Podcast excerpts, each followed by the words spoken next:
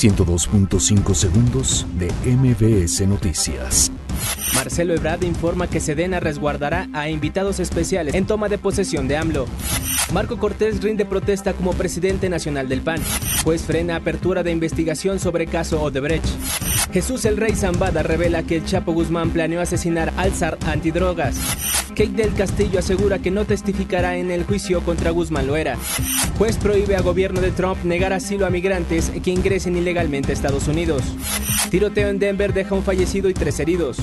Guatemala mantiene alerta pese a la disminución de actividad en el volcán de fuego. Rams derrotan 54-51 a los jefes en el juego de lunes por la noche. México y Estados Unidos disputarán la final del premundial sub-20 de la CONCACAF. 102.5 segundos de MBS Noticias.